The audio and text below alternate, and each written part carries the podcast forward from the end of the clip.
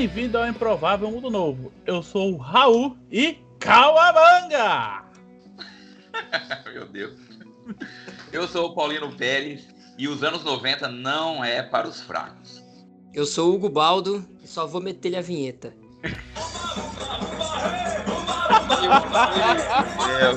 Vem comigo. Isso sim, anos 90, bicho.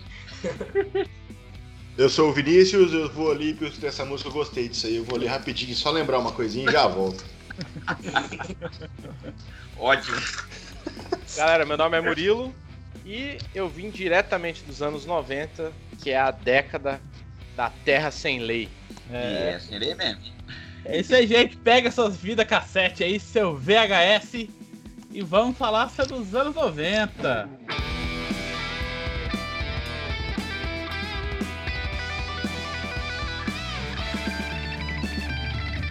No Brasil, né? Que é a terra sem lei e a terra sem dono. Exato. E por incrível que pareça, nós estamos em 2020 e a sensação não é a mesma. Basicamente. Caramba. Algumas coisas, inclusive, deram um retrocessozinho aí, né? Não quero falar sobre isso agora, mas deu um retrocesso. Vamos? Então, eu acredito que para a gente contextualizar esse EP, é bom fazer um, um catálogo histórico, porque tudo que a gente vai falar vai se encaixar em algum momento que aconteceu ali. Então, os anos 90 foram os anos, para quem não viveu, gente, para você que não conhece a história, foram, uns, foram anos maravilhosos, de muita alegria e felicidade. As pessoas pode- saltitavam na rua com muita paz no coração. E não pode esquecer que aconteceu entre 1990 e 1999. Exatamente, essa é a formação mais importante. Eu falei, o que o Raul quis dizer com isso? Agora que eu entendi. Falei, pô, Raul, Né? piada uma hora dela. Caralho. Os anos 90, galera, ele já começa assim. O Brasil vem com um sopro de esperança porque nós acabamos de redemocratizar o Brasil nos anos 80. Tivemos uma, uma nova Constituição em 88, eleições presidenciais em 89 e elegemos o queridinho da nação chamado Fernando Collor de Mello. Olha só, venceu o Lula no segundo turno e começa o governo ah, prometendo que ia prender os corruptos. Todo político promete isso até hoje, por incrível que pareça e prometendo acabar com a inflação. A inflação no Brasil estava mais ou menos em torno de 1000%, 970%.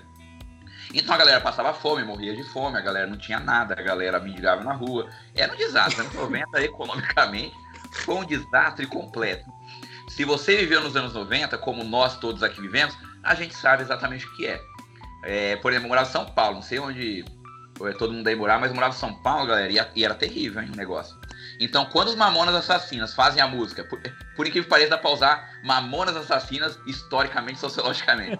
Ele faz uma música dizendo assim, ó, que a minha felicidade é um crediário nas Casas Bahia. Gente, isso é muito nos 90.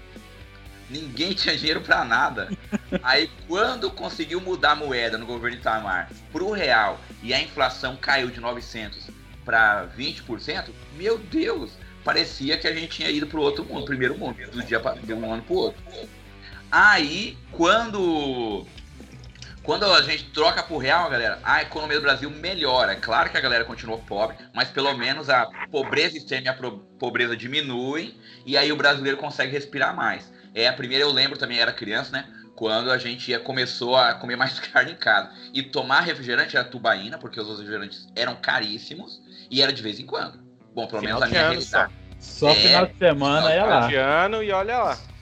E era festa, né? Festa era a alegria da, da- do ano tomar refrigerante. A gente ficava esperando o Natal. Não era por causa do Papai Noel, porque o Papai Noel todo mundo sabia que ele não vinha porque nas nossas casas no Brasil não tem chaminé. O negócio era o refrigerante. então é isso. Papai Noel que passava era o do caminhão do bombeiro jogando bala, né, velho?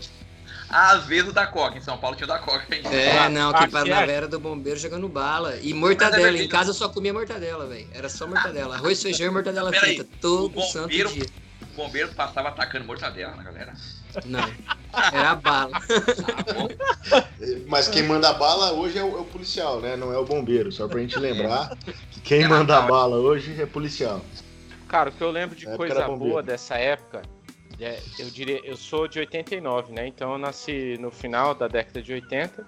Então no começo da década de 90, que eu era criança, uma coisa que eu não esqueço era a Belina do sorvete, não sei se tinha na cidade de vocês, que tocava a Ona Chai, lembra? A Ona Chai, chai, chai. Não, cara. E era 10 sorvetes Não, mas eu tô imaginando, real. deveria ter tido. E trocava ainda, você podia trocar o sorvete por, por, por casco Garrafa. de garrafa de cerveja. Porra. Nossa, Essa era a alegria da molecada na década de 90. Aqui eram os carrinhos de sorvete. A cada 10 minutos passava um carrinho de sorvete diferente. O- Aquele sol de 43 graus no lombo do maluco, o maluco com carrinho de sorvete pra cima e pra baixo. Cara, eu lembro também que eu, eu- quando eu vinha passear na casa da minha avó, aí minha avó me dava umas notas assim de cruzeiro. Sei lá quantos anos eu tinha, quatro. E eu ia na esquina comprar geladinho. É, e o geladinho é baratinho, né? Mas a gente tinha com uma nota tipo de 10 mil cruzeiros. Olha só que loucura. Voltava É, meio geladinho só. Vinha Não, meio geladinho, assim. cortava na metade, hein? Primeira vez que eu, quando você falou de negócio de trocar o real, né, tal, eu lembro que eu tinha uma- algumas notas de mil, de, de 500 mil, 250 mil, e eu fui no banco, eu lembro, fui no Banco do Brasil, lá na minha cidade, no interior de São Paulo, Penápolis. Cheguei lá e fui trocar o dinheiro.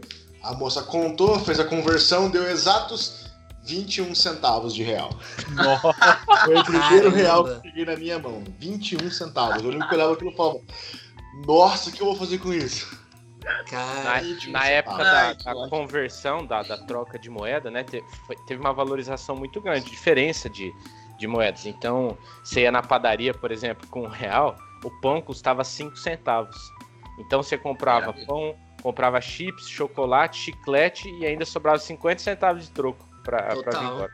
Isso foi no Não. começo, né, da década de 90. cara, é, só você ganhava uma moedinha de 50 centavos ali em casa, 25 centavos, você ia pra rua jogar bola, você comprava tubaína, paçoca, um monte Sim. de coisa. É verdade. compra, Tubaína no saquinho, né?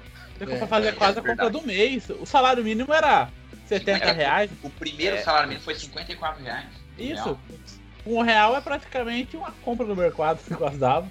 Verdade. E se, a gente, e se a gente for ver, não aumentou tanto assim, porque eu lembro que em 2000 e, 2006, ó, 2006 já, foi quando eu recebi o primeiro salário mínimo, era 375 reais o salário mínimo, se eu não me engano. Nossa, é verdade. É, eu lembro também de eu ganhar uma grana que era até razoável, assim, quando eu jogava bola, que era 150 reais.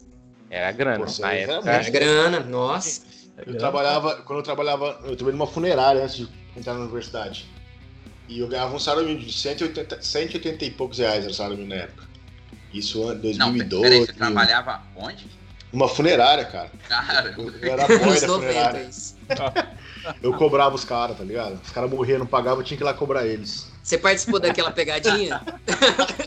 o defunto levantava, assim, "Ah". Ô, mano, qual- vamos aí, acorda aí. Se for morrer, não, você não pagou? é. Não o não vai morrer. Real ele se equivale ao dólar nessa época, ele fica igualzinho, aí a galera tem ali, como os mamonas dizia, a felicidade de poder ir no shopping center, comer alguma coisa. E as coisas vão dando uma melhoradinha aos poucos. Aí vem o Fernando Henrique, o governo Fernando Henrique também vai mantendo isso, né? Apesar de. Teve vários problemas, mas pelo menos ele manteve isso aí. E muita pobreza, né, galera? Porque, bom, não sei se vocês eram classe média quando era infância. Eu lembro que quando chegava um carro novo na rua, nossa, e carro novo é um gol, tá? Gol do três anos atrás era o carro novo. Todo mundo parava pra ver o carro, molecada. Porque não tinha Todo carro quase. quadrado. Era o carro era só no centro, nos bairros não tinha, no bairro pobre. Cadete, cara, meu primo comprou um cadete que acho que a Vila City inteira foi ver o dia que ele foi lá visitar a gente em Nossa, casa. cadê? Que Cadete era carrão. tinha o louco e o contador de velocidade ali, ele era tinha digital. Passat era rei. É verdade. O Monza era carrão. O, o Monza, na época, pra você ter uma ideia, aquele Monza Classic, ele tinha vidro elétrico e E abria o porta-mala dentro do carro. Né? Volante hidráulico e tal. Então era tipo como se hoje fosse um carro aí, um Corolla, dos carros dos top, né? O Monza. Aquele Hoje em Monzinha dia- vinho, coisa mais linda. Hoje em dia, pra ver como a situação melhorou, né? Você vê um carro na rua aí de carro caro, vamos lá, sei lá, carro. Pega uma Hilux aí, que é um carro caro. Ninguém nem liga, passou pela Hilux, não, uma Hilux. Mas naquela época, um, um Monzinha fazia todo mundo parar pra ver. Outra coisa que é uma marca econômica dos anos 90 é os consórcios, né? Não sei se vocês passaram muito isso na família de vocês, mas a minha família fez um consórcio de um videocassete. Quando contemplou, meu Deus, foi a Verdade, alegria do cara. universo. Não, e a TV de casa era aquela, era uma TV 14 polegadas, que ela ficava passando a tela assim pra baixo pra cima, sabe? Aí você tinha que ir atrás girar um pininho pra ela acertar. E tem que ser milimétrico, sabe? É aquele negócio lá. É, meio milímetro pra direita, milímetro pra esquerda, senão ficava passando de novo. E o bom brilho na antena, claro, bom brilho na Claro. Você, você tinha que sincronizar, né? Caso que ele passasse tanto de lado como de cima. Você tinha que acertar a frequência dele pra ficar certo. De Você lado, só. aí seu já era mais moderno que o meu, meu só passava de baixo pra cima. É, então eu, tô, então eu tô na frente, porque por conta de religião, na minha família nunca teve televisão em casa, né? E em casa tinha um rádio, eu lembro que na época meu pai comprou um rádio, tocava disco de vinil e tal, e era aquele que tinha duas portas pra, pra, pra fita. Pra fita de, de Cassete. som. É, é Fita fita cassete? cassete. É fita cassete, que chama, né? É, cassete. E, a, e aí a gente ficava o tempo inteiro escutando as músicas na, na rádio, que faziam mais sucesso. Na época estourava Mamonas Assassina e eu não podia ter a fita. Então você ficava na rádio com uma fita virgem, só esperando Ah, é tocar a música pra você dar play. E o foda é que toda vez o radialista ia lá e falava alguma coisa no, no meio da música. Ou começava a música, o cara falava: E aí, vamos curtir esse som, não sei o quê. Ele ficou filha da E, puta. tem, e o final, tem, eu tô ligado, tem gente que tirava som, assim, o pessoal, a galera toca em banda, que esperava pra tirar o final gravando desse jeito igual você. E aí, quando ia chegar no final, que às vezes tava no, no fim de um solo, ia ter uma frase ali, o radialista cantava por cima, eu cortava a música, a pessoa nunca tirava o final da música. Verdade. Ou tinha propaganda, né? Propaganda aleatória no meio. Cara, é verdade. E, e vídeo, é, a fita cassete, essa que era aquela do radinho, né? E, ti- e o que é mais, mais anos 90 do que locadora e as fitas de VHS? Ó, a Game House. do- Nostalgia isso, hein? Quanto que eu imaginei. Acho que ninguém imaginou, né, na, na, tipo, na época assim que a locadora ia ter um fim. Você ia lá, reservava o filme, você tinha um dia pra pra assistir e entregar. Você tomava multa se você não rebobinasse o filme. É, né? tinha que rebobinar, é É, verdade. o filme, Sim. exatamente. Por isso Tinha- que todo mundo alugava na sexta, né? É, Sim, porque né, era sexta-feira. a versão na segunda. Não, aí você pegava mais de três, né? Você pegava três filmes, É, pra poder ficar verdade. dois dias, aí você pegava na sexta, podia ficar sexta, sábado e domingo. É verdade, tinha essas Versão na promoções. segunda-feira. Aqui, aqui, aqui nós tínhamos uma locadora aqui perto aqui, que era Games House. Famosíssimo. cara, não. Era dia de sábado. Ela abria de sábado, você ia lá 8 horas da manhã. A mulher nem abriu a, a locadora, já tava lá esperando. Ô, Raul, tá que nem aqueles vizinhos no boteco na frente da sua casa, que É. E a Games House, cara, ela era famosíssima porque ela também tinha uns, uns 3, 4 Super Nintendo, cara, que, E, e que tinha uns você dois podia 64, jogar lá. E tinha os 64 também, que era mais Caramba. difícil ainda ter. 64 ainda, nossa. Uma família japonesa e eles trouxeram é, bastante jogo e videogame direto do Japão. Tipo assim, Aí. era o povo. Chamou a atenção, né? Aham. Agora em Parnavaí até hoje tem uma locadora de VHS, que é a Mira, né? Mira Vídeo. Como é que é o nome do cara lá? O, Teia, Teia. Teia. Até hoje. E ele Até tem um hoje. acervo de filmes, assim, tipo, é, italianos, iranianos. Então É, teve filme bem- cool, né? Filme cool, cara, ele é, É. fogo. Filme esquisito. Filme estranho. Pra gente esquisito.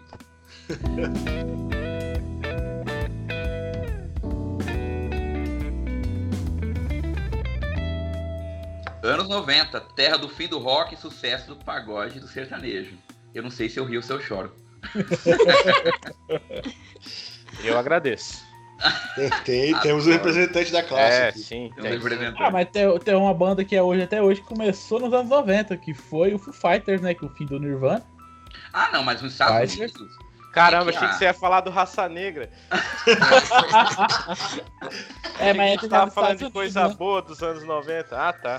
Ah, só pra contrariar? Cara, o pagode, o, o Ah. pagode, o, serta, o sertanejo principalmente, na época não tinha é, o movimento do sertanejo universitário, era o sertanejo raiz. Então, foi a época que estourou Leandro e Leonardo, Bruno e Marrone, Zé de Camargo Luciano, é, Chitãozinho e Chororó.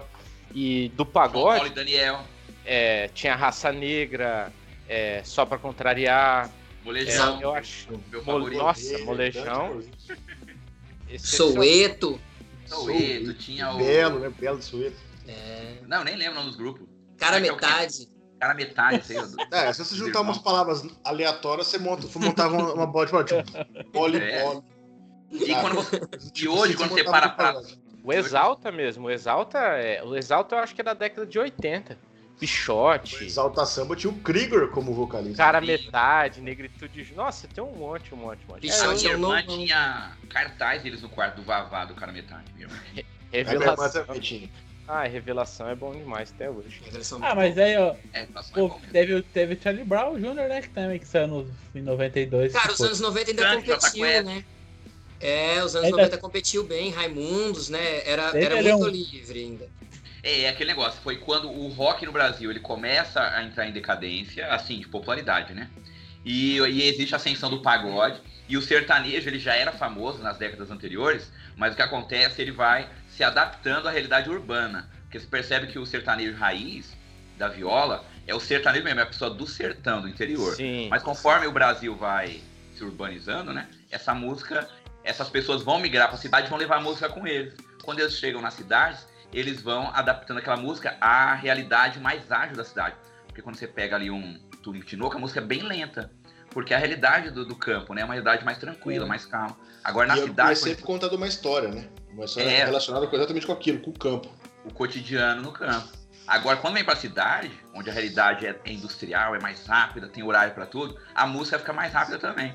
Aí você vê, aí você vê um outro momento ali nos anos 70 e 80, que é o Estamos em Chororó, a música já fica um pouco mais rápida, se diferenciando do Tunico Tinoco, do Tião Carreiro Pardim.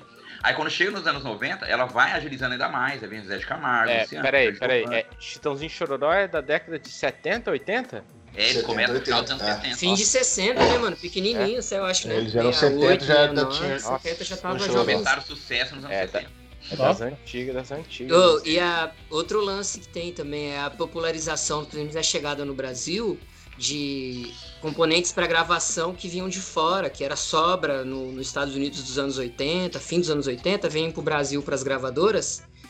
E os músicos começam a se prof- profissionalizar para trabalhar na- nas rádios como músicos profissionais de gravação de estúdio.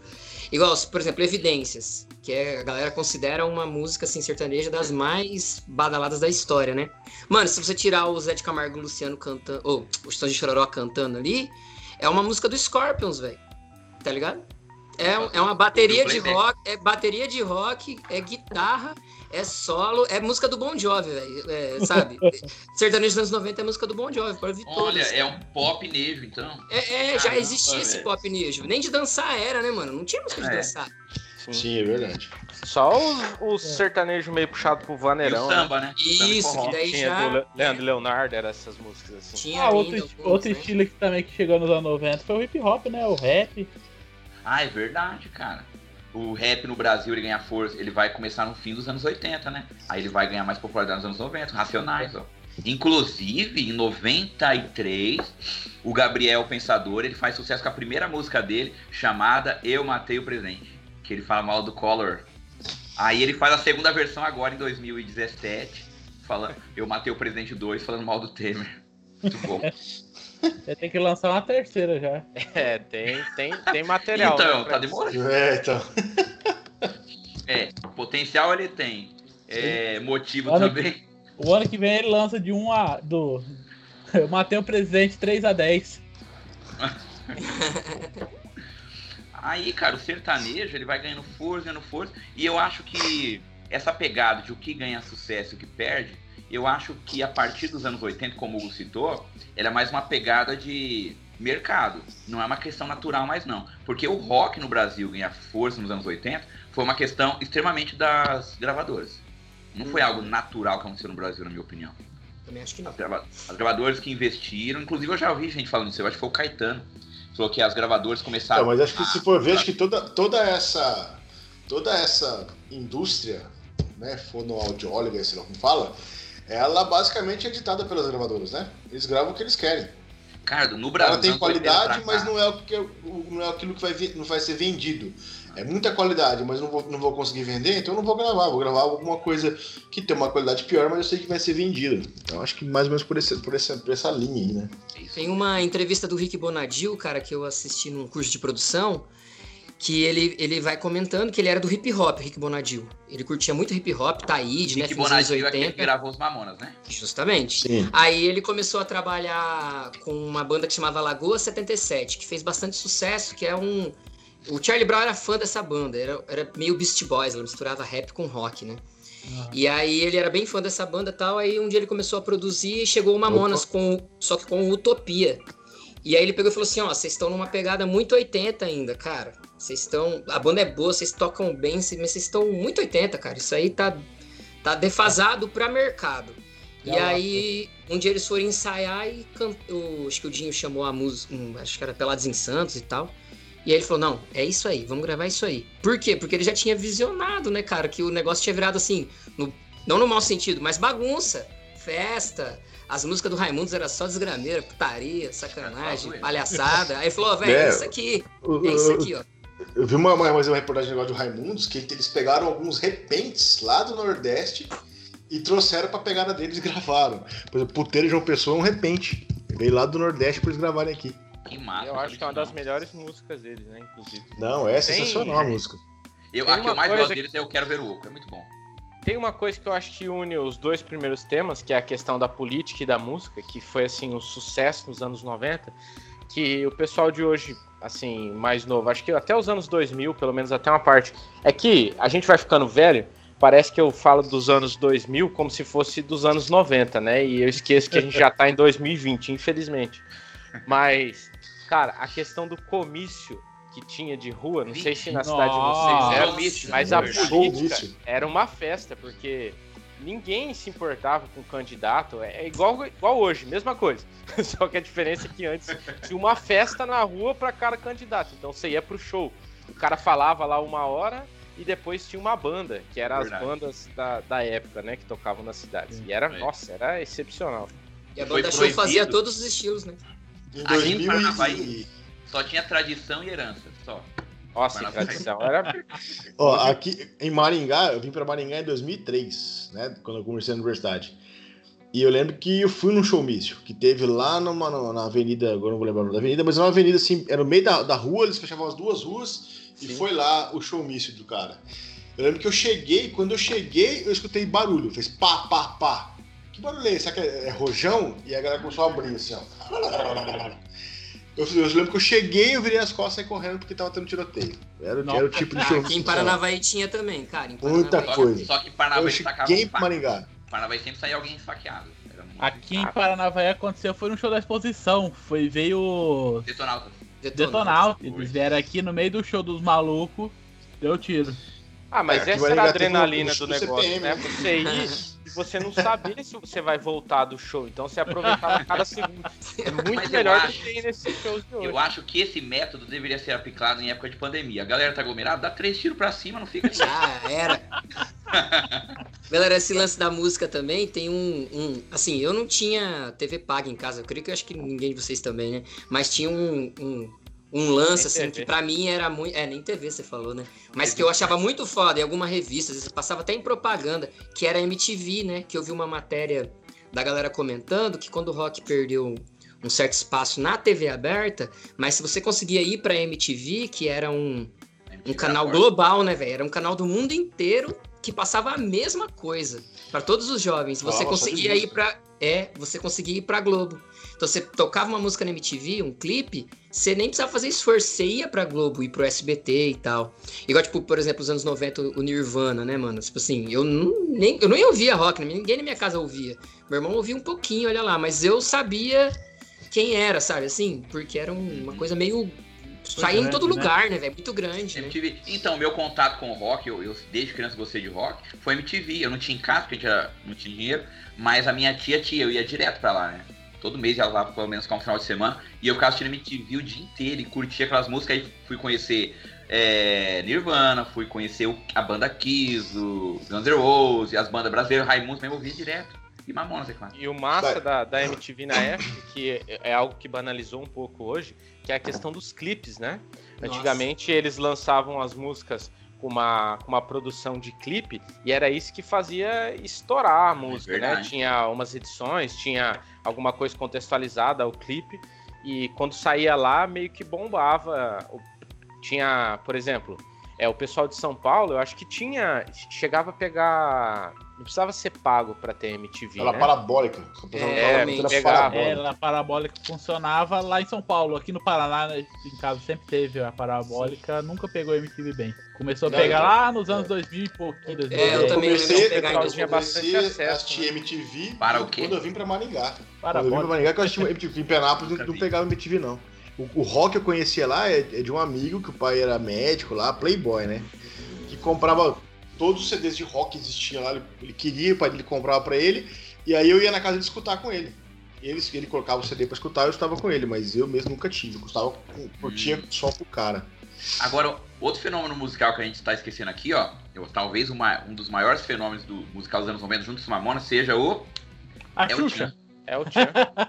É o É Tchan. o Tchan, cara. é o Tchan, cara. O Axé, É o Tchan. vindo com tudo. Era primeiro era Débora Brasil, Carla Pérez, o Beto Jamaica, com o Padre Washington e o Jacaré. Aí depois trocou as duas mulheres, né?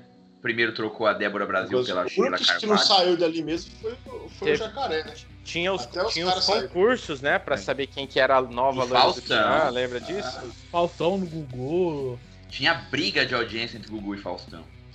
É, o- o- inclusive, esse Rick Bonadil, ele deu uma entrevista uma vez ele falando que ele ganhou muito dinheiro vendendo Assassinas ou pro Gugu ou pro Faustão, pro Gugu ou pro Faustão. Porque era, era a briga do domingo. Onde eles iam é onde tinha audiência alta. Né? Total. Era leilão, quem paga mais. É exatamente isso. E eu Mas vi pra- também uma entrevista dele que ele falou que a MTV boicotou. A MTV boicotou total o Mamonas porque para um rock ele fez um movimento inverso, sabe? Ele foi primeiro pra, pra grande massa e depois pra MTV, tentou ir pra MTV, né? E o Por isso que resto a foi o MTV contrário. Por- O resto porque foi o contrário. faliu, entendendo? Né? É muito doido, né, mano? Eles não ganharam o prêmio na época de revelação, deram pro Otto, né? Que, é, que era o cara que tocou um tempo no Nação Zumbi, no- que era o, o do Mangue Beat, é. Ele era massa também, né? Mas o, o Mamonas tinha feito muito mais sucesso, né? Mamona, Mamonas vendeu 3 milhões de cópias, se eu não me engano, em 6 meses e morreu. Foi lembra, eu lembro. Eu acho que a minha lembrança, assim, midiática mais antiga é a morte dos Mamonas. Foi no domingo, ficou o dia inteiro a gente ligado na TV no SBT em casa, vendo isso. O dia inteiro. É, eu acho que a minha foi dos Mamonas e do, do, do Ayrton Senna, né? Ayrton Ah, Senna com foi- certeza. Falando Ah. nisso.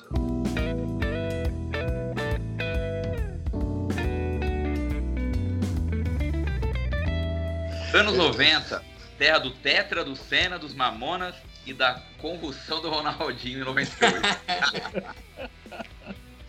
Não sei.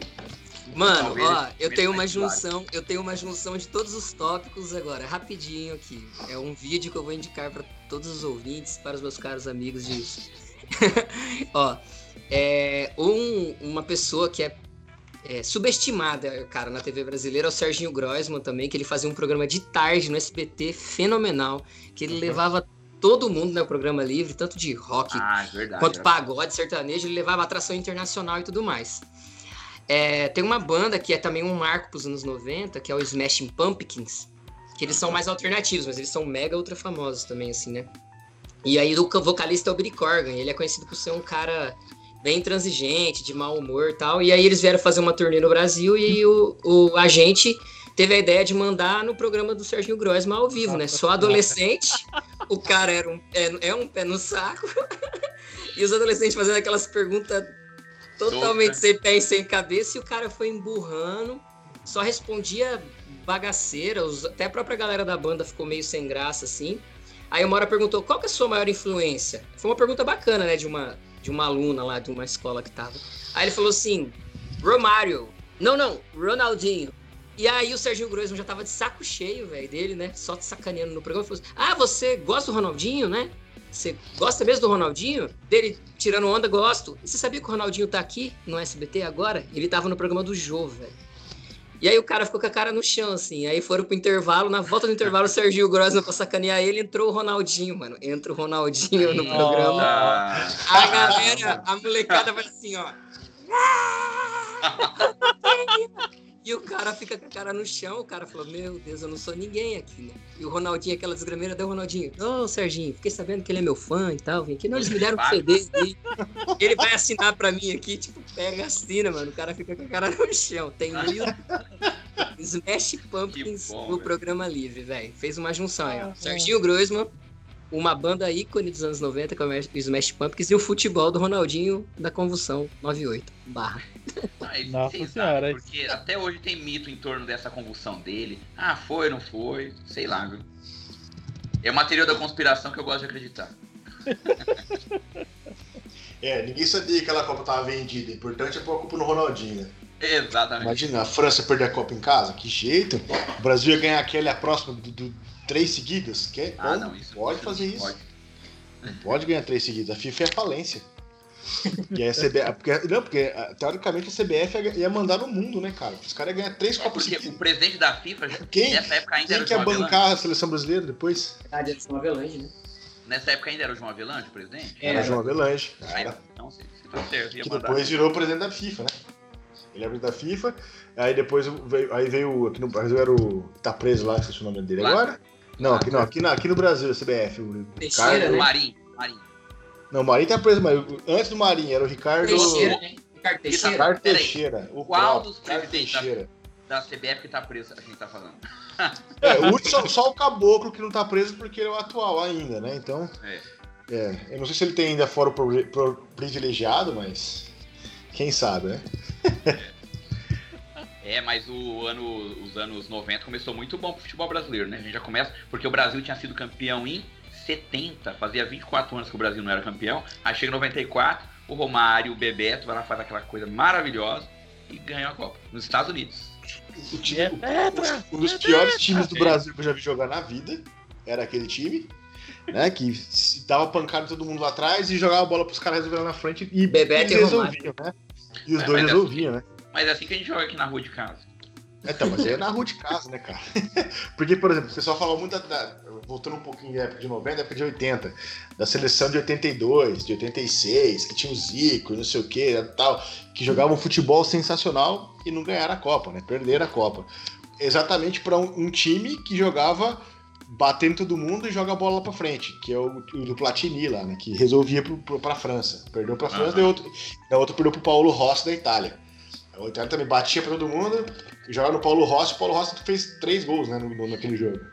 E aí depois o Brasil, aí em 94 o, o técnico do Brasil, que era o, o Parreira, montou um time estilo Itália, que tinha acabado de ganhar a Copa, França, que era um time que dava pancada, porque lá era Dunga, Mauro Silva, Mazinho. Izinho. É, Um time que não tinha meia, é. velho. tipo, tipo, meio time brasileirozinho. Ou seja, o negócio é, qual era a estratégia do Brasil? Pega a bola e joga e pro Romário. E o Romário- Bebeto, né, velho? Uma tabelinha Bebeto, nervosa, caixa. Ah, mas aquele E assim, peixinho. eles resolviam, né, cara? Os caras eram muito bons. É, isso é verdade. E o peixinho aqui do Bebeto, falar a verdade, hein? Hum. Que coisa sensacional. Vôlei, né? Aí a Copa de 94 também mostra ali o início do- dos, dos maus tempos para o Maradona, né? Verdade. Já começa Que- ali, né? Que essa semana. Semana passada? Foi semana passada, né? Passada, faleceu. veio a falecer. 60 anos novo de tudo. Molequinho de tudo, né? É, molequinho, garotinho aí. E esse é o futebol arte, é o futebol bonito, futebol moleque, com alegria nas pernas. Alegria nas pernas. Aí tem aquela imagem icônica, né? Porque ele, a Argentina tinha, tinha sido campeã em 76. A Argentina? 80 e... 86. 86. 86. Aí em 90 foi a Alemanha. E foi duas finais Alemanha e Argentina seguidas, É. né? Exatamente. Aí em Uma 90 Argentina ganhou, outra Alemanha ganhou. Aí em 94 o Brasil ganha, mas a Argentina começou lá normal jogando. Aí ele fez aquele gol que eles vai, correndo pra cama com aquela cara. Com Não, esse aí foi 98. 98, Foi né? contra, foi contra a Grécia, 98 né? contra a 94. Grécia. Inclusive foi o 94. último, o último 94 gol dele na, na, na Copa, né? Uhum. Foi 98 contra a Grécia. O Não, em último gol dele 94 ele que ele foi fazer o doping daí, né? Porque em 98 ele É, já ele não foi. top. 98 ele não foi mesmo. Ou foi, não lembro. Uhum. fez. Então, agora eu não lembro mais. Foi, não, era, era o Ortega. O 10 da Argentina era o Ortega. Javier Ortega. Ó, eu, tô, eu tenho meus álbuns de figurinha aqui, eu posso dar uma olhada. É verdade. Aí, cara, foi terrível. Mas outra coisa também que abalou, assim, aí começamos bem, mas uma informação ruim foi aí em 90, foi 95, né? O trágico acidente do Senna e sua morte. 94, né? 1 de maio de 94. 94. Foi, e foi, foi, foi o último, foi o último acidente da Fórmula 1. Fatal, né? Fatal. Último É, porque teve vocês viram? um, um- teve um dia anterior, né? Um dia anterior na mesma curva. na mesma curva. Morreu o Ratzenberg e depois morreu o Senna no outro dia. E o, e o Ah. Barrichello quase foi. E vocês Esse- viram o acidente da, desse domingo do, do, do sábado- domingo do Roman, Roman Grosjean? Vocês viram Ele pegou fogo, né?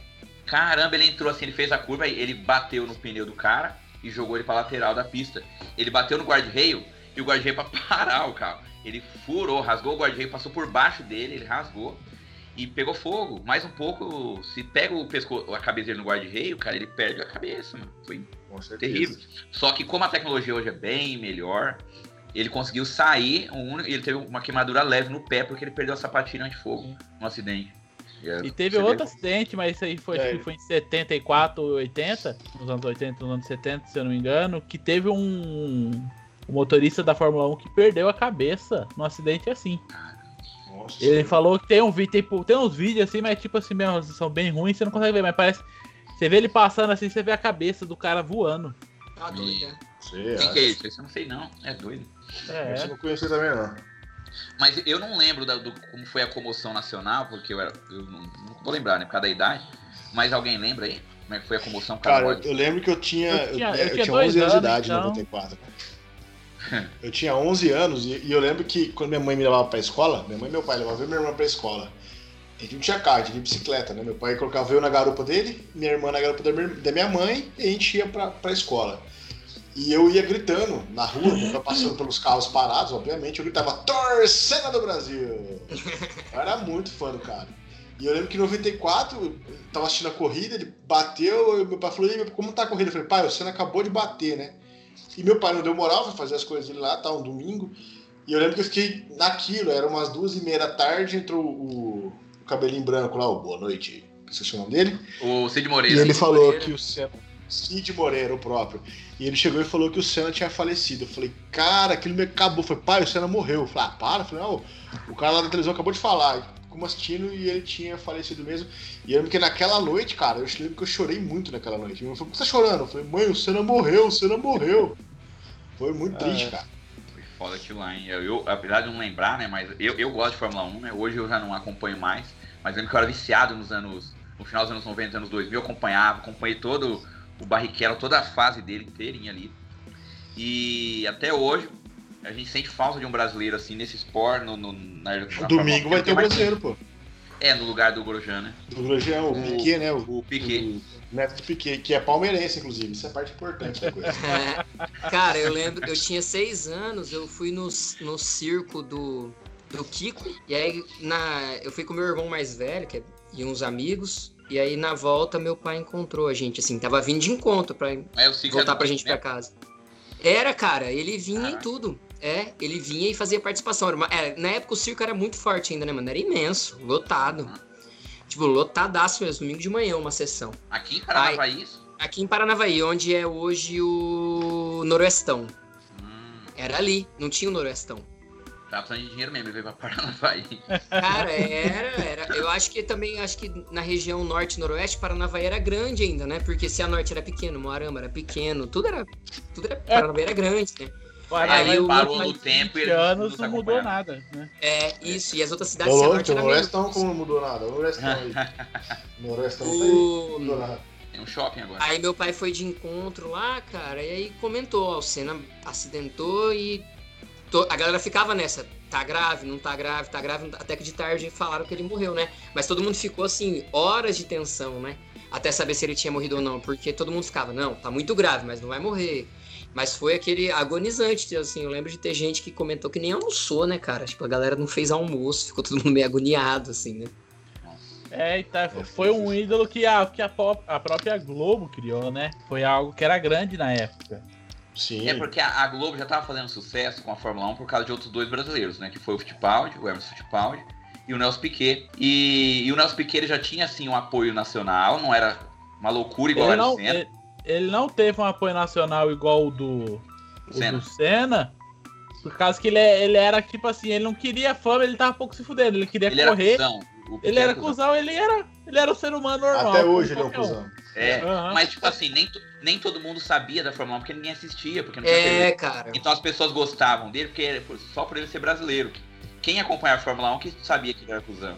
E aí, o povo já tinha esse, esse negócio. Tem, já fomos campeões da Fórmula 1 com dois pilotos. Aí na época que o, o Piquet já tava na fama dele, que ele tinha acabado de ser campeão, aí vem o Senna e começa a ganhar corrida, ganhar posição, mudar de escuderia. E aí ele, come, e ele mais simpático, né? Ele namorar com a Xuxa, depois, quando ele morreu, ele tava namorando com a Galisteu, então já era o cara pop, e que nem você falou, né? Aí a Globo aproveita que ele é o contrário do Piquet, que ele é carismático, e faz todo o trabalho em cima dele. Propaganda, né, cara? Inclusive, ele que criou o Galvão Bueno, né, cara? Porque o Galvão Bueno se criou em cima do Senna. Porque até então o Galvão Bueno não era ninguém. Não, mal narrava é era outros, bom de Fórmula 1, né? Quem narrava. narradores É, também. quem narrava lá era o Luciano do Vale, tinha o, o cara da Gazeta que depois faleceu também.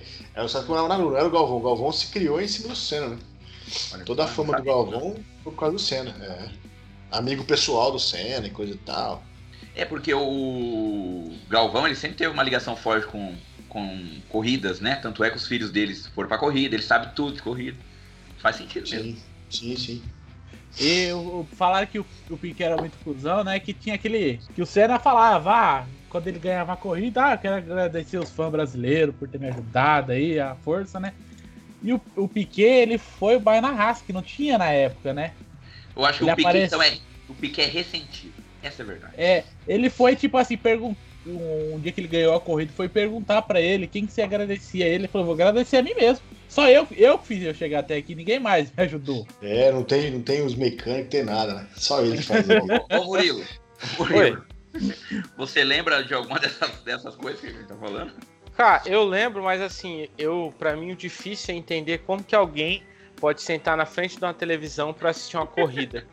Eu não, Ficar os carros dando voltinha, né? pra, pra mim, tipo assim, eu já não gosto de futebol, então por isso que eu nem me intrometo aí. Eu fico escutando os caras. Eu lembro na escola, que eu chegava na escola, a molecada falava assim: Ô, você viu quem que foi pro Palmeiras? Eu era palmeirense, sou ainda palmeirense, mas tipo assim, de torcida, mas não.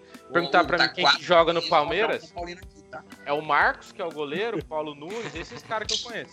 Aí você pega, os moleques falavam assim, você viu que o Everton do Criciúma foi pro, pro, pro Birapuera? Eu falei, caramba, mas como que os caras sabem esses Não, negócios? não, nem a pergunta é internet, é Criciúma? Eu não sei nem quem é o Criciúma, quanto mais nem o tinha Everton. internet nessa época. Então, nossa, e, e Fórmula 1, cara, eu lembro.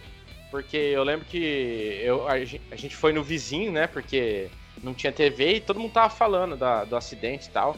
Mas, tipo, é, era um ícone, o Ayrton Senna, deu comoção. Em mim não, porque eu era criança e tal. E também porque eu nunca gostei de Fórmula 1, não gosto até hoje. E.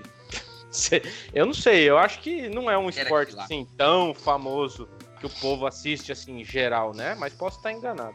Não, hoje O é cara, o cara faz Maringá Paranavaí 25 minutos e não gosta de automobilismo. Como é que pode? Dá pra entender Ele isso. só não se identificou ainda. É, então. Agora vem com esse moralismo aqui. Ah, eu não gosto de Fórmula É. 1, não gosto de Pois é. O Mas é porque é apelido uma, dele lá na escola, pra vocês terem uma ideia, é Murilo Toreto. é, mas porque é uma volta só, né? Não, Foi se fosse. É, Ah, quem é. faz a rota toda hora é, é circular, né?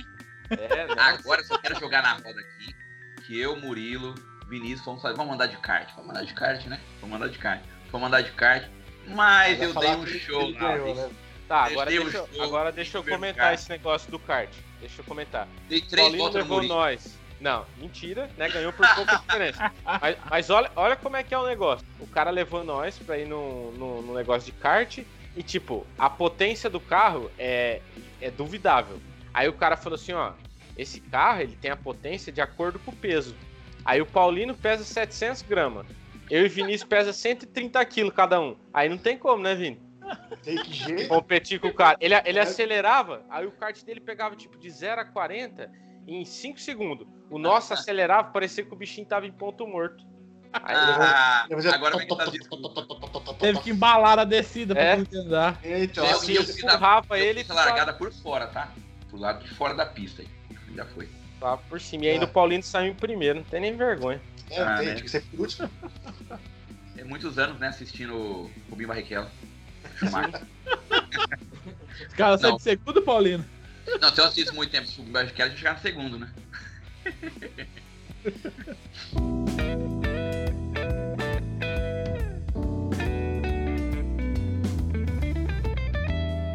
Anos 90 Banheira do Gugu. e o do Seminudes na TV. Seminudes na TV. A, a- como que é aquele do Faustão que teve? É comida erótica japonesa. É, teve É, isso Sushi também. erótico. Sushi erótico. Não, não, mas não, não, mas tudo tem limite. Isso existe até hoje. Tudo tem limite. Um- Beijo sushi gay, pelo amor de Deus. sushi mas- na- na- no fio dental da mulher aí também é demais, né? Mas não é fio dental, não, não tinha fio dental. Era sushi pelada no- mesmo. no- Era no- pelado, no- isso eu nunca vi, É. Era o fio dental sem o fio dental, entendeu? Você não lembra dessa, É, disso aí? No Mas Não, cara, isso, cara isso foi uma estratégia justamente para galgarear a audiência nesse mesmo horário que tinha a banheira do Gugu, né? Não tinha muita, muita regra, muita censura nesse sentido. Né? Os próprios comerciais, Não tinha nada. eles já é- eram coisas assim um pouco absurdas, né? Nesse sentido. Cara, o Luciano Huck, ele, ele tinha tiazinha, né? Tinha feiticeira, mas eu lembro de uma, de uma terceira personagem lá, que era a Índia, que ela ia cuspir de fora. Ele tava no programa e aquilo era transmitido no Brasil inteiro e cuspir de fora. horas? Que horas isso? O programa, Qual programa do, que é? do, do Luciano Huck, o H lá, quando tinha um H. É, Ah, o H da tinha Band, não é? feiticeira, O H da. Band. Tinha a feiticeira tiazinha, né? É. Que já era apelativo, mas tinha a terceira, que era a Índia. E a Índia, ela não tinha nada, ela só colocava só os colares assim e uma tanguinha. E, e a maquiagem, basicamente era isso. Ela ia com os peitos fora.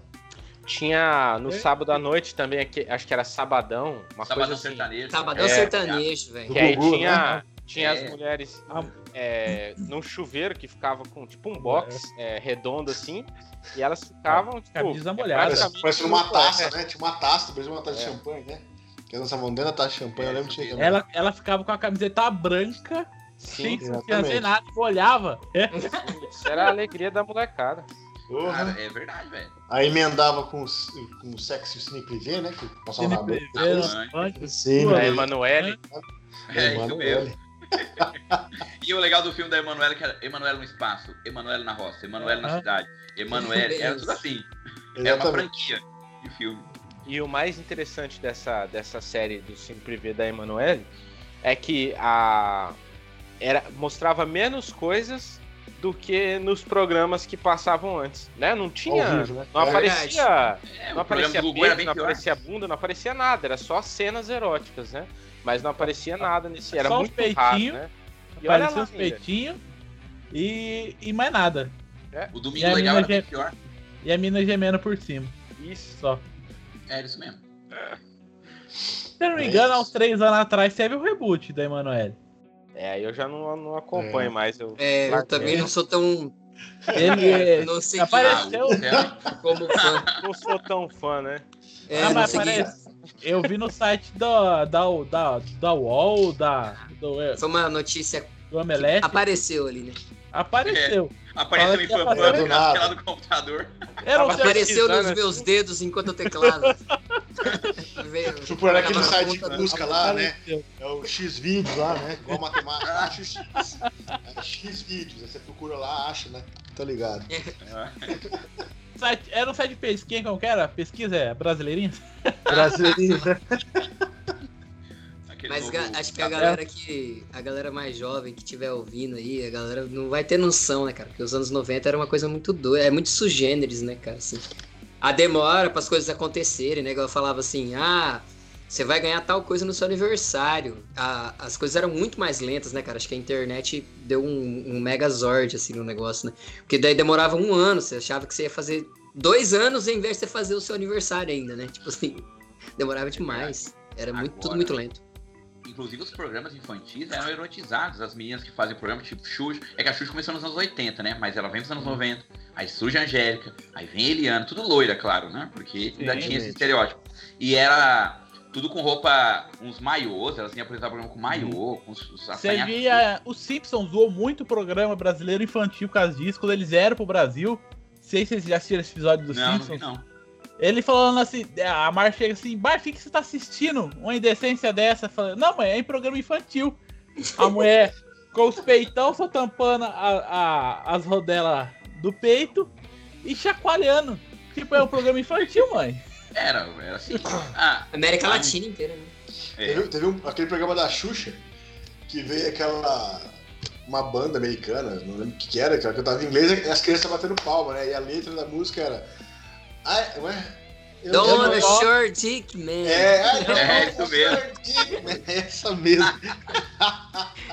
Vocês já viram é do- Icônico. Tem um do Cascaveletes, que é uma banda de rock gaúcho, só que daí é no finzinho dos anos 80.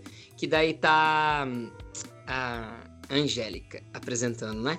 Aí a, a música dos caras toca, tal, dela terminou, oi meninos e tal. Qual que é o nome da música? Eu quis comer você.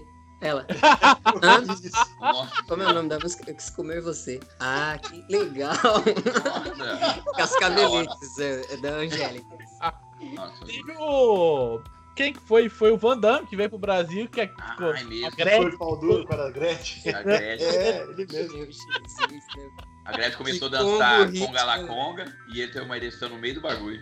Ah, Ah, Do programa do Gugu, né, velho? Tinha que ser. É claro, né? Programa do Gugu. Domingo legal. ah, mas era a Gretchen, né? Dá pra perdoar o cara. Era- É, o problema é que era a Gretchen. Dá pra perdoar. Não, era terrível. Ou não.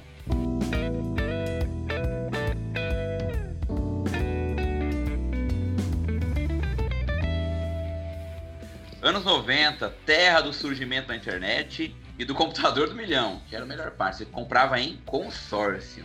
Viu o computador. tem uma propaganda que é o cara que, que apresenta o pânico. Rodou a internet aí bastante. Que mostra, tipo assim, ele mostrando um computador que tem o celular. De- no começo dos anos, lá para 2010, ele era a mesma coisa que o teu celular. E custava, tipo assim, quando o salário mínimo era 70 reais, o computador custava 6 mil reais. Senhora. É a preço de uma casa quase. É por isso É, era eu- consórcio. Essa parte aí eu posso falar dos computadores, né? E na, nessa época da, da década de 90 ainda, eu tive a oportunidade de ter um computador, mas na época a acessibilidade que tinha era de quando o banco, os bancos é, privados, eles trocaram, pelo menos na- lá na minha cidade, né? eles trocaram os computadores e eles venderam os que eles tinham a preço de banana. Mas era assim, na época o sistema operacional era o DOS, não era nem o Windows 95 que tinha. Nossa senhora. Então, Nossa, era terrível, hein? você trabalhava com DOS, aí, por exemplo, o que, que dava pra jogar na época? Tinha aquele joguinho do sapinho de atravessar a rua tal, mas principalmente você, você conseguia computadores melhores, né? Jogar jogo de Super Nintendo, que nem o Mortal Kombat. E eu lembro quando eu fazia computação, era basicamente 11 disquete pra você instalar o, Nossa senhora. o Mortal Kombat. E, e você ficava jogando, ia lá fazer aula e jogava. Tipo, É. era isso que se aprendia na época, basicamente, como instalar um jogo no DOS e tal. E não tinha muita, muito o que se fazer, né? Porque a internet de escada mesmo, eu não Nossa. lembro se ela é muito da. Assim, pelo menos pra todos, ela não foi muito na década de 90. Eu acho que ela foi mais no anos 2000, no começo É, porque ano quem 2000. tinha É, dinheiro pra ter internet nos 90? Era Na década de faculdade, 90, era pra ter um, te- governo, um telefone fixo era muito caro, né, cara? O Caramba. telefone fixo era muito caro. É, porque era. que na época o pessoal fazia consórcio pra ter telefone fixo. E era assim, uma coisa assim, você compra E um carro. esperar ou você, liberar a linha. ou você, é, ou você compra o carro ou você compra o telefone. Verdade, tem Nossa. gente que vendia telefone e comprava carro. Trocava carro por telefone. Sim, era caro, Ah, muito caro. E aí, carro. Voltando a falar da Telefone política, era uma né, ação. O, o Fernando Henrique que privatizou o sistema de telefonia e ficou mais barato. Só que até hoje não é bom, já reparou a telefonia? É, o telefone, eu lembro que o telefone de casa tinha chave, meu pai trancava. Que era pra Ah, é gente não usar. Porque, se- porque ficava ligando na rádio, ô, toca a música do Mamonas pra mim e tal. Aí tinha aquela conta gigantesca né, Um abraço pro Quase. oitavo C lá do, da escola Roberto Leal. É, bem isso aí. Manda um abraço lá pra galera lá da quinta série. Do... Bem isso E aí aí. tinha. E desligava. Hoje, hoje a gente tem, tipo, internet, vamos supor, você pega uma internet fibra ótica aqui, 300 mega. Na época, você podia usar a internet depois da meia-noite até as 6 da manhã, que você pagava um pulso só, Puxa, né? E só ficava conectado. E ninguém podia ligar na sua casa, né? Era uma Ixi. briga lascada porque ficava com o telefone ocupado o dia todo. E de sábado, depois do meio-dia, e domingo o dia inteiro. Então, e a internet era velocidade de 56 kbytes por segundo. Então, se o cara quisesse ver, por exemplo, ah, eu vou, sei lá, vou baixar uma foto aqui de mulher pelada pra eu ver. Aí Você tinha que se programar uma semana, mais ou menos, pra você ver essa foto aí. Porque É Tem que rezar pros caras ter sede. Quero casar, tá? Pra baixar bastante. É, exatamente. Casar, emule. Nossa, velho, eu fui ter o meu primeiro computador, pra vocês terem uma ideia, em 2000, e fui eu que comprei, tá? Eu tra- trabalhava já, 16 eu tinha 16 anos, meu primeiro computador. 2018. Caramba, demorou um monte. Na faculdade minha foi terrível. Agora, nos anos Nossa. 90, cara, quando eu tinha um, eu como eu morava lá em São Paulo, então tinha bastante, eu tinha amigos que estudavam na escola que alguns tinham dinheiro, né? A maioria era pobre, mas tinha uns que tinha pai era classe média alta. E tinha um colega meu que ele trabalhava numa empresa que programava fliperama. Aí ele Ó. chamava a gente pra ir na casa dele, cara, era uma alegria. Porque chegar na casa dele tinha, além de. Ele tinha três consoles, ele tinha três fliperama na casa dele, ele tinha computador e para mim e, e tinha, já usava internet, pra mim aquilo era sugêneres, era de, coisa de outro mundo. Eu parecia a- aquele filme da Fantástica de Chocolate quando as pessoas entravam lá, porque daquele jeito. A criança na loja de doce. É, olha o jovem descobrindo a tecnologia. O pessoal, o pessoal fala que a molecada de hoje em dia é a geração da tecnologia, né? É Mas eu nada. acho que a gente que é da década de 90 e antes, que é a geração da tecnologia, porque na Aprendeu. nossa juventude a gente cresceu, tipo assim, descobrindo as coisas. Então, é, desmontava o computador, ia fazer rede, tinha que aprender, mexer com switch, com hub. Aí a. Queria pegar alguma coisa do amigo, não tinha pendrive, né? Você ia gravar CD, não tinha condições de ficar gravando CD, essas coisas. Então você tirava o o HD, HD inteiro, do né? computador, aí dava boot no outro HD do cara. Pra- Nossa, então. que loucura, hein? Que trampo. ficar com... E os jump que você tinha que ficar na moralzinha Ah. ali pra você não errar Ah, o jump. verdade, verdade. Nossa, eu tinha esquecido disso. Isso é verdade mesmo. Tinha que ficar mudando, né, os jump. Sim, pra você ser secundário, pra ser o primário, você tinha que saber ali onde que tava certinho. é verdade, verdade mesmo. Tinha esquecido disso.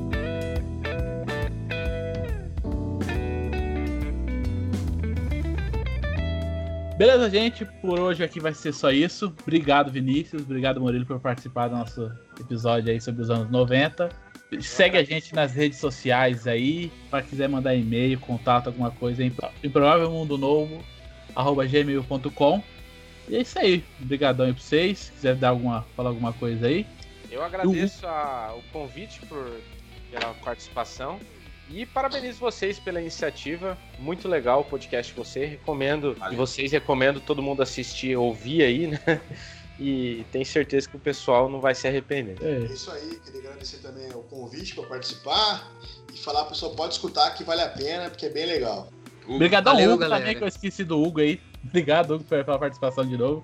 Valeu pelo convite, brigadão. Muito bom. É, obrigado. Parabéns. Agradecer aos convidados, né? Hugo, que é a segunda vez que participa conosco, Murilo e Vinícius, a primeira, de outras que virão. Obrigado a todo mundo e até a próxima. Até a próxima, gente. Falou! Valeu, rapaziada. Abração. Valeu, galera. Valeu, Valeu, Hugo. Falou, mano. valeu, Vai lá. valeu. Abraço. Vai na paz.